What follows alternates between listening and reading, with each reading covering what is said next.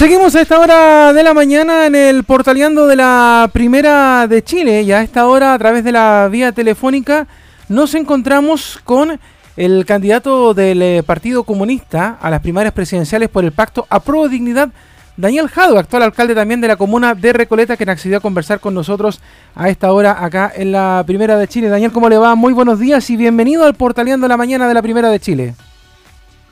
Muy buenos días, Leonardo. Un abrazo a todos y a todas quienes nos escuchan. Muchas gracias, Daniel, por acceder a conversar eh, con nosotros. Lo primero que queremos saber es eh, cómo ha estado su campaña electoral por estos días. Pues hay algunas anécdotas y situaciones curiosas que haya vivido en este tiempo, que ha sido bien eh, complejo para poder hacer campaña y poder acercarse a la comunidad, Daniel, por la pandemia y por todo lo que se vive en nuestro país por estos días. Bueno, la verdad es que efectivamente han sido campañas bien complejas en estos tiempos de pandemia.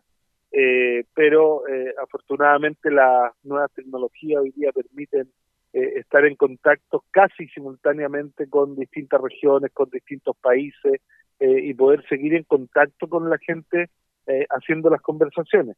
Además, hemos estado viajando fuera de Santiago a las regiones que hoy día tienen menos restricciones en la movilidad, de tal manera poder desarrollar eh, la poca campaña que se puede hacer acercándonos a los comandos que están surgiendo. Han surgido ya cerca de 900 comandos a lo largo de todo el país y eso nos tiene muy tranquilos eh, de que esto va, va tomando cuerpo en todas partes.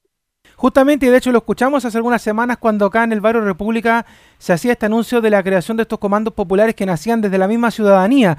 Y sobre todo pensando en las regiones, ¿qué es lo que usted ha podido recabar? ¿Cuáles son las necesidades próximas que tiene el país de cara a un futuro gobierno, Daniel? Bueno, el tema más importante que tiene lo, eh, las regiones en particular es poder profundizar el proceso de descentralización que hay, entregándole más competencias, recursos y atribuciones a los gobiernos regionales y también a los gobiernos locales. ¿no? Hoy día nosotros tenemos una distribución de estos potestades, atribuciones y recursos que es vergonzosa. El 80% se queda en el nivel central, el 8% en las regiones, el 12% en los municipios. Y dentro de esta distribución, además, hay una simetría que es vergonzosa, en donde usted se encuentra con que la comuna Las Condes eh, tiene más de un millón trescientos mil pesos por habitante al año eh, y hay otras comunas que tienen ciento cincuenta mil pesos por habitante al año, lo que claramente establece que no somos todos iguales ante la ley, ¿no? Entonces, efectivamente, hay demandas de potenciar los territorios, potenciar a las comunidades eh, y que los, los cambios las transformaciones se hagan eh, tomándolo en cuenta. A propósito de lo que usted indica, Daniel, eh, esta figura que se creó ahora del delegado presidencial, si usted llegara a ser electo presidente de la República, ¿esta figura se eliminaría para darle atribuciones que corresponden a los gobernadores regionales o entraría a conversar para poder quizás eh, tener una, una relación más consensuada entre estas dos figuras que están ahora, que es el gobernador regional y el delegado presidencial? A ver, lo primero es que acá hay que entender que la autoridad principal de la región es el gobernador o la gobernadora regional recién electa. ¿ah? Y eso es una convicción que yo tengo y que por lo tanto eh, yo no tengo ninguna discusión que dar. Eh, yo llegaría a impulsar la entrega de muchas más competencias y atribuciones y recursos a las gobernaciones regionales y a los gobiernos locales, a ambos, ¿no? Eh, en desmedro de eh, hoy día atribuciones y potestades que han quedado en la figura del delegado presidencial y que me parece que deben ser entregadas a las regiones. Lo que no implica necesariamente que el delegado eh, presidencial deba desaparecer, porque efectivamente van a haber funciones, ¿no? que van a quedar y en donde eh, el, la, el gobierno central tiene que tener una presencia, eh, pero que tiene que estar restringida a lo esencial, a todo aquello que no pueden resolver las regiones por sí solas. Estamos conversando hasta ahora con el candidato del Partido Comunista a las primarias de Aprobo Dignidad, Daniel Jadwen, acá en Portaleando la Mañana. Daniel, además de la, de la radiografía que yo recién le preguntaba con respecto a las regiones, ahora se lo pregunto de manera general, porque me imagino que ya usted como alcalde de la comuna Recoleta tiene una radiografía de su comuna, pero ¿Cuál es el Chile que, vivimos hoy y cuál es el Chile que vamos a ver al futuro? Un Chile después de la pandemia, después del estallido social, pero ¿cómo lo ve usted? ¿Cómo ve este Chile? ¿Lo ve destruido? ¿Lo ve con capacidad de poder ponerse de pie y seguir avanzando? ¿Cómo, ¿Cuál es el Chile de ahora y cuál es el Chile que ve al futuro? Mire, hoy día tenemos un Chile eh, que está en una situación muy compleja, eh, tanto eh, por la pandemia como por eh, los cambios que tienen que venir porque ya el sistema de abuso, el sistema de concentración de la riqueza, el sistema de administración centralizada, eh, no da para más, ¿no? Eh, efectivamente esto es un tema que tiene que cambiar, pero yo al mismo tiempo veo un país bastante esperanzado, veo un país con mucha esperanza de que los procesos que estamos viviendo, sobre todo la discusión constitucional, eh, efectivamente puedan dar luz para una transformación que no deje a nadie atrás, para una transformación que a todos nos dé orgullo, no efectivamente cómo Chile resuelve las necesidades básicas de los más vulnerables eh, que hoy día nos dejemos y abandonemos esta mirada de los promedios que sirve para mentir con tanta elegancia y nos preocupemos de verdad que en nuestro camino al desarrollo nadie se quede atrás, ¿no? Y eso es lo que no hemos hecho en nuestros 30 años. Cuando eh, en, este país le dicen a la gente que tenemos un ingreso per cápita eh, de 25 mil dólares, cuando uno lo, lo homologa a los países, a las potencias centrales, digamos, eh, o de 15 mil, cuando uno de 10, la gente mira para el lado y dice, ¿dónde están los míos? Porque nadie los tiene. Entonces, esto de seguir pensando que son los promedios los que nos van a dar la respuesta y nos van a permitir eh, seguir aplaudiéndonos entre nosotros, creo que tiene que quedar ya, eh, y hoy día ya no hay tiempo para la política en la medida de lo posible, sino que aquí lo que hay que establecer es que lo necesario se vuelva, no una realidad. Y ahí la reforma de las pensiones, la reforma de la salud, van a jugar roles fundamentales y, por cierto, una reforma tributaria que nos permita financiar eh, todo lo que estamos, eh, todo lo que el pueblo nos ha maltratado a cambiar. Daniel, ¿usted por qué cree que la política en general se demoró tanto en reaccionar y tuvo que, además, reaccionar producto de un estallido social para poder llegar a este tipo de reformas, como la reforma a las pensiones, la reforma a la salud, una reforma quizás de la educación. ¿Por qué tuvo, tuvo que pasar tanto tiempo? ¿Cómo, ¿Cómo lo ve usted como persona y también como partido? ¿Por qué tuvieron que demorarse tanto tiempo para poder ver todos estos temas? A ver, lo primero, como persona, decir que el sistema político que eh, estableció la dictadura generó un sistema político completamente aislado de la población, en donde la ciudadanía no podía permear el sistema jamás usted va a la urna una vez cada cuatro años eh, y el Estado no le rinde cuenta, eh, no tiene que eh, responderle de nada de si cumplió el programa, de si no cumplió el programa y por lo tanto eso va generando una distancia que es creciente. Lo segundo como partido, bueno, porque el resto del sistema político son partidarios del modelo, fueron partidarios del modelo, y día algunos dicen que ya no lo son, pero efectivamente administraron con mucha comodidad el modelo y hoy día si uno mira las demandas y las reivindicaciones del 18 de octubre, no hay ninguna demanda nueva, estimado Leonardo. Son las mismas que el Partido Comunista venía planteando en la década de los 90. Y la diferencia es que antes lo hacíamos solo y hoy día se han convertido en mínimo común denominador del pensamiento contemporáneo. Porque si usted recuerda, no eh, nosotros planteamos en el 90 que teníamos que cambiar la constitución. Planteamos en el 90 que efectivamente la AFP no iban a dar el ancho y que iban a ser un fracaso, que estaban pensados para alimentar las grandes empresas. Planteamos en el 90 que la reforma de la salud y la reforma de la educación eran una privatización encubierta y que esto iban a segmentarlo. Pero en ese momento la mayor parte de la población efectivamente decidió eh, apoyar a ese modelo, ¿no? Y a los que proponían que eso se podía humanizar. Bueno, no fue posible. Eh, se hicieron avances en numerosas materias, pero eh, estas no dieron abasto a las verdaderas expectativas que la gente tenía eh, en, la reconstrucción democrática. Eh, Daniel, cuando, y cuando se llegó a, ese famoso acuerdo por la paz, en el cual el Partido Comunista no estaba de acuerdo, ¿usted lo estaba? ¿Usted ahora con el tiempo, con perspectiva, mira que fue bueno que se hiciera ese acuerdo por la paz pensando en lo que venía después, el proceso constituyente y lo que estamos viviendo en el día de hoy? Mire, Leonardo, a mí no me gustan eh, discutir con el resto del sistema político las caricaturas, porque el Partido Comunista quería también el acuerdo, y quería un acuerdo, pero nosotros no estábamos dispuestos a firmar un acuerdo que no incorporara a los pueblos originarios. Tampoco estábamos dispuestos a firmar un acuerdo que no incorporara a la paridad de las mujeres. Tampoco estábamos de acuerdo en no incorporar eh, a los chilenos en el exterior, que todavía eh, está la deuda con incorporarlo. Y mucho menos estábamos dispuestos a firmar un acuerdo que se firmaba en plena violación de los derechos humanos y que no hablaba ni siquiera una sola palabra, ¿no?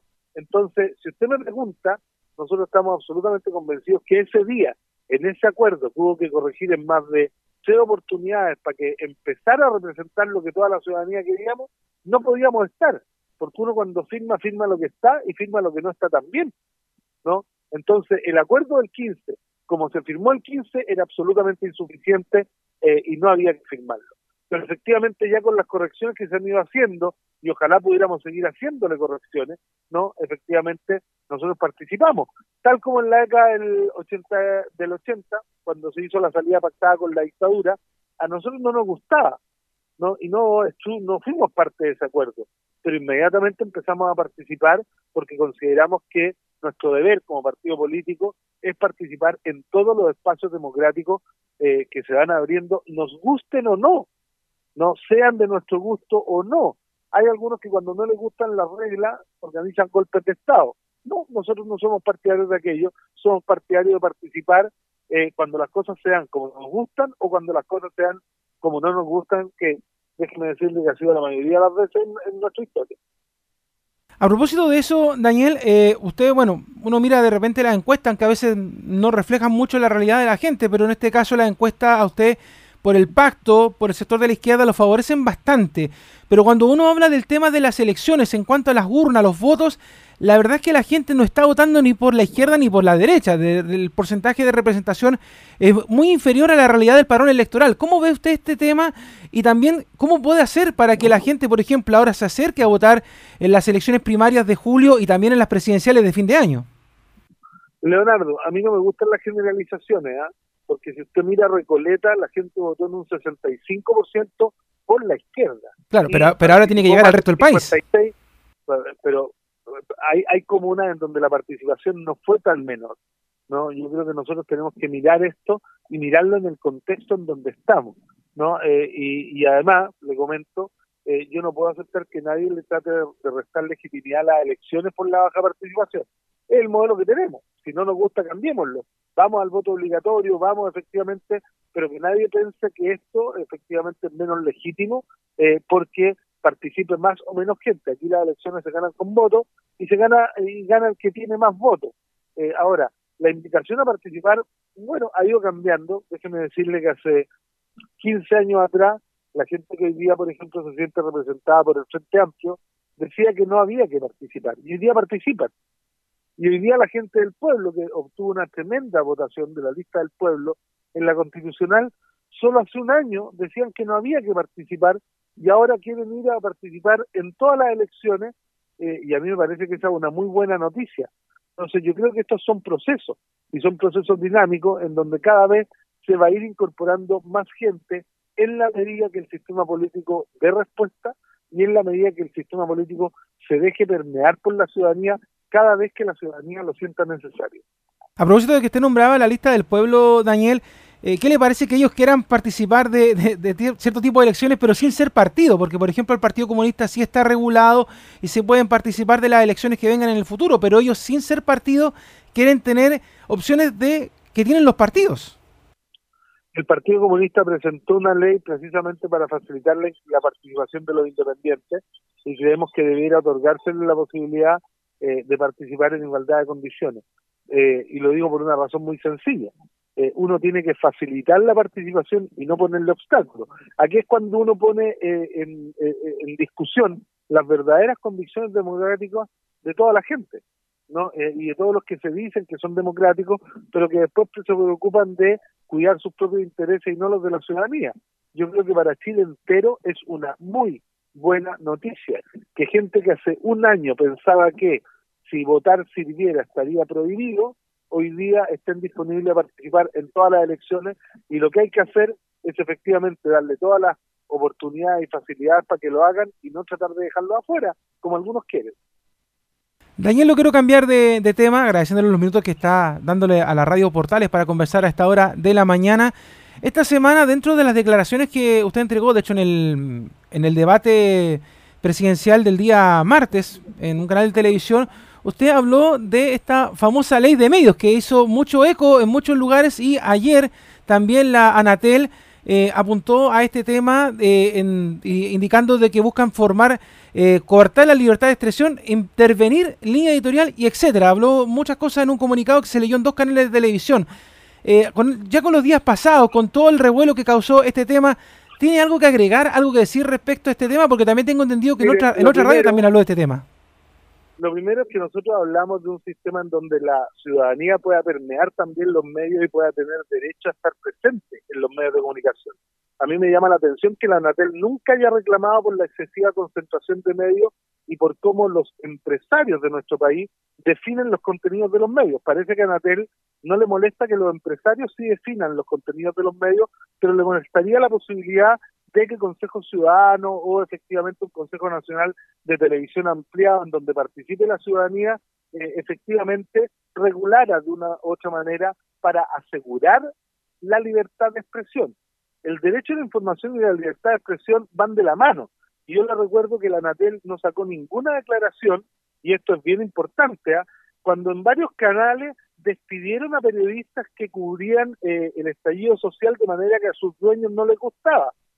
A mí me parece que ahí la Anatel no dijo nada, ¿no? Entonces, me parece que es bastante discutible y que yo creo que es muy bueno que sea esta una propuesta en debate eh, y que veamos cómo efectivamente aseguramos que todas las voces tengan espacio en todos los medios y que hayan más medios más plurales con una posición proactiva del Estado para que existan esos medios y no dejemos que sean los grandes empresarios de este país lo que defina eh, lo que la gente puede ver, puede leer y puede eh, escuchar.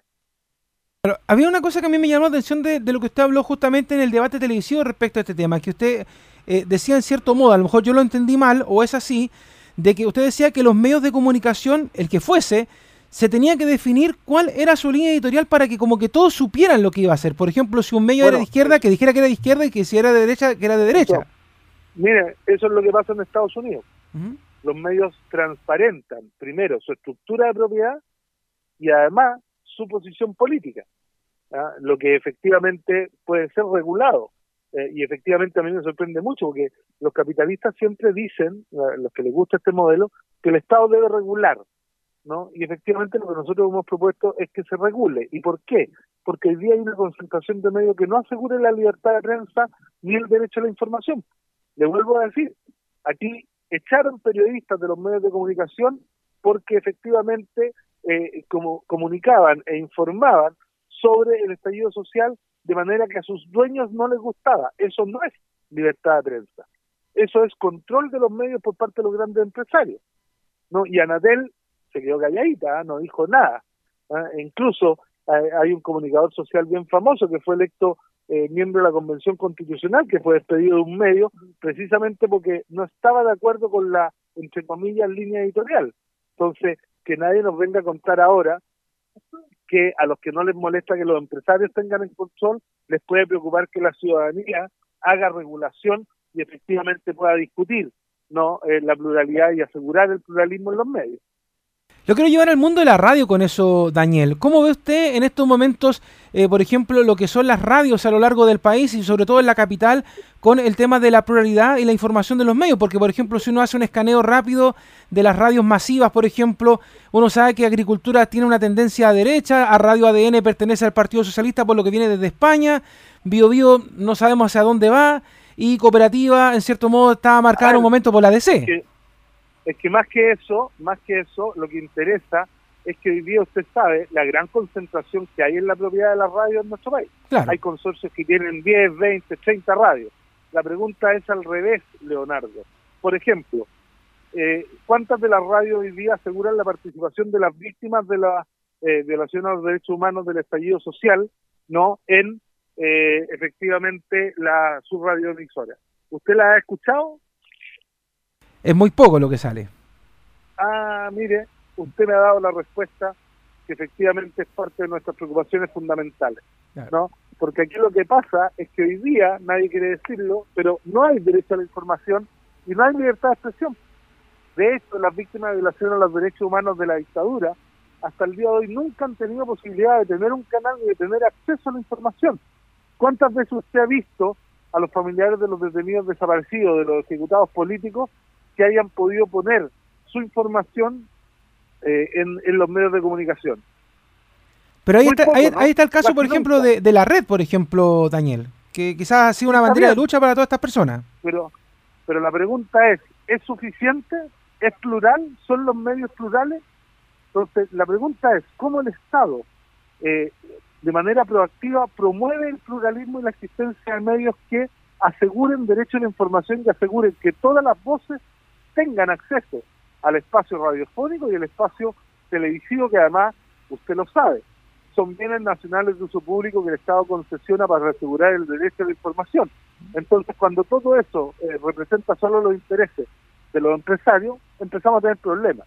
Por eso que en países, eh, eh, no, no conozco los detalles, pero hay países en donde, por ejemplo, se prohíbe ser dueños de empresas y dueños, y son giro único los medios de comunicación, ¿no? Porque a mucha gente le parecerá al menos extraño que dueños de la banca sean dueños de radio, o que dueños de las mineras sean dueños de, de radio o de televisión porque efectivamente empieza a haber una relación que es un poco compleja, ¿no? Claro, de hecho, uno, eh, si uno mira la realidad, por ejemplo, ya que nos quedamos pegados un poco en el tema de las radios, Daniel, por ejemplo, en Argentina se le da la prioridad a que la amplitud modulada sea la radio de información y deportes y la frecuencia modulada solamente musical, y eso acá en Chile se perdió producto del tema comercial. De hecho, las radios no, no pudieron ordenar eso acá en Chile. Mire, para darle un ejemplo mucho más básico, mire, para darle un ejemplo mucho más básico, eh, usted ha visto los problemas que tenemos en las zonas de sacrificio eh, respecto al tema de los relaves en la minería, ¿no? Claro, ¿Sí? ¿Lo ha visto alguna vez en algún canal? No, no lo hemos visto. bueno, pero hay, pero hay dueños de minera que generan los relaves que son dueños de canales. Entonces, ¿cómo podemos tener derecho a la información? No, si por ejemplo en nuestro país se criminalizan y se le obstaculiza a los medios comunitarios que tengan acceso al espacio radiofónico y al espacio televisivo. Eso es efectivo, ¿no? Claro. ¿Cuántos años fue ilegal eh, ante, eh, la, la, eh, la señal 3 de la victoria? Hasta que en el gobierno de la presidenta Bachelet le entregaron legalmente una, una concesión. Pero los espacios radiofónicos están cerrados casi a las radios comunitarias y tienen límites. ¿Por qué? ¿Por qué lo tienen? Ah, porque lo define el mercado. O sea, son los grandes empresarios. Los mismos que tienen concentrar la riqueza son los que tienen concentrar las radios, los diarios. Imagínese después de la dictadura militar, cuando la dictadura se preocupó de cerrar muchos medios, ¿no? Porque es la derecha la que ha cerrado medios de comunicación en este país, nunca la izquierda. Eh, como eh, el Mercurio y la Tercera casi se adueñaron de todos los diarios regionales, ¿no? y construyeron un imperio efectivamente que controla el 80 o el 70% de todos los medios regionales. Bueno, eso es precisamente lo que queremos que la ciudadanía discuta. Ah, de, hecho, usted mismo sabe que esta, misma radio fue una de las radios que fue acallada en ese momento de la historia, así que eh, es, parte de, eso, Por eso lo estamos conversando. Entonces, hoy día, los que cerraron medios dicen que nosotros vamos a atentar contra la libertad de expresión porque queremos abrir medios y ponerlo a disposición de la comunidad eh, y de toda la audiencia. Bueno, yo creo que la gente tiene que acostumbrarse a escuchar estos debates de tal manera que podamos avanzar en resolver los problemas que estos Quiero llevarla a otro tema ahora, Daniel. En la semana también estuvimos conversando acá en la radio con Ignacio Briones eh, respecto al tema de las materias eh, económicas. ¿Cómo se toma usted esas críticas que han dado de distintos frentes respecto a sus propuestas? De hecho, acá mismo en la radio Ignacio Briones decía que sus propuestas eran irresponsables a la hora de hablar de cómo cuidar y romper el chanchito y gastar plata sin ver de dónde después se recuperaba. Bueno, déjeme decirle que a mí me pareció mucho más irresponsable cuando él era ministro dejar que la gente se estuviera muriendo en sus casas sin que les llegara ayuda. Eso me parece irresponsable, ¿no? Pero eh, querer recaudar más efectivamente para asegurar derechos sociales y una vida digna me parece que es lo justo y lo necesario. Pero déjame decirle una cosa, no me no, no esperaría jamás yo que alguien como Briones o que alguien que haya sido ministro de este gobierno eh, esté de acuerdo con mis propuestas. Este país no sería el mismo, ¿no? Este país habría resuelto muchos problemas si alguien estuviera de acuerdo con hacer lo que hay que hacer y no seguir cuidando los intereses de los grandes y de los más ricos. Cuando usted hablaba de eh, hace algunos días de los impuestos eh, hacia algunas empresas, ¿estas también tenían incluida a las pequeñas y medianas empresas, Daniel? Mire, nosotros no estamos en la propuesta cambiando la base impositiva a las empresas, estamos desintegrando el sistema y dejando a las pymes como tributan hoy día. ¿No? Eh, por lo tanto, ahí no hay, no hay mucho cambio, el cambio está en otros lugares.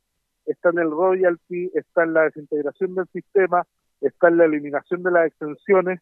Usted sabe que solo en evasión tributaria en nuestro país, eh, lo que los grandes empresarios eluden llevar está como en el 7% del PIB. Bueno, si lográramos rescatar eh, el 50% de aquello sería un avance significativo eh, por el país. ¿Qué le faltó al, Parlamento, Daniel, a propósito de que estamos hablando de las grandes empresas para poder impedirle este famoso impuesto a los súper ricos que tanto se debatió en el debate del retiro del 10%? No, lo que faltan son atribuciones, porque efectivamente el Parlamento no tiene todas las atribuciones para aprobar todo lo que debiéramos haber aprobado y dependen de las iniciativas eh, presidenciales. Leonardo, estoy aquí en la plaza con gente, tengo que empezar a despedirme porque tengo una actividad con ellos acá. Perfecto, entonces le haré la última pregunta, Daniel, respecto a lo que tiene que ver ahora con eh, lo que es la campaña de julio. Pues, ¿está preparado para enfrentarse a cualquier escenario, si gana o pierde? ¿Y qué va a hacer después de esta elección primaria según sea el caso? O sea, eh, eh, yo creo que la vamos a ganar, ¿no? Y que la vamos a ganar con un triunfo bastante contundente. y si así no fuera, sigo siendo alcalde de Recoleta. ¿No? Y si la ganamos, efectivamente, no voy a disponer a seguir haciendo campaña eh, para llegar a la primera vuelta en las mejores condiciones eh, y prepararnos para seguir eh, trabajando y gobernar Chile en el periodo que viene. Daniel, le queremos agradecer estos minutos que le dio a la Radio Portales para poder conversar con nosotros, desearle el éxito en la campaña primaria y bueno, si resulta electo, sigamos conversando para conocer más ideas de su propuesta de la elección presidencial. Que esté muy bien, un abrazo y buenos días. Muchas gracias, Leonardo. Un abrazo a usted y a todos y todas quienes nos escuchan. Ahí está entonces con nosotros Daniel Jadwe, pues el candidato a las primarias de Apruebo Dignidad por el Partido Comunista. Todas las voces, todas, como decimos siempre, están acá en la Radio Portales y usted las puede escuchar durante todo este tiempo que hemos tenido campañas, desde lo que fue el plebiscito hasta las eh, presidenciales del fin de año.